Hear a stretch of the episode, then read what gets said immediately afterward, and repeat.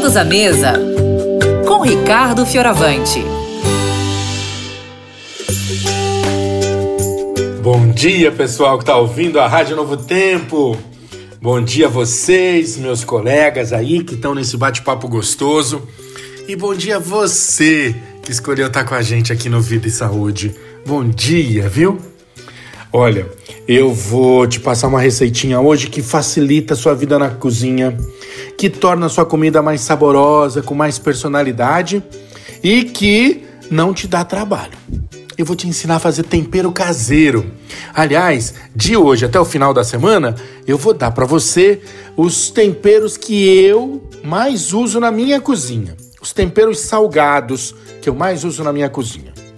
Hoje eu vou começar com aquele tempero caseiro da vovó. Aquele tempero caseiro mais tradicional, bem simples, mas que faz a sua comida chegar no nível de restaurante estrelado. Olha só.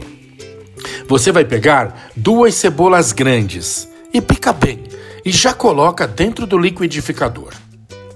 Depois, você pega seis dentes de alho descascados e põe lá dentro do liquidificador um maço de cheiro verde. É, com as ervinhas da sua preferência. Eu, pessoalmente, uso salsa e cebolinha. Mas se você prefere coentro, tudo bem. Se você gosta de azedinha, tudo bem. Você escolhe aí a erva da sua preferência e põe um maço. E pica também, tá? Para jogar e facilitar a vida do liquidificador. Agora eu vou colocar um pimentão vermelho. Pode ser um pimentão verde, escolhe, mas um pimentão traz bastante sabor e substância para esse tempero, tá? Ele só está lavado e sem sementes, tá bom? E nessas coisas todas eu vou juntar uma colher de chá de sal marinho. Agora a gente vai bater tudo isso sem pôr água, sem nada. Dá um pouquinho de trabalho só, mas você vai batendo, vai batendo até ter uma pasta homogênea e você perceber que o seu tempero está bem misturadinho.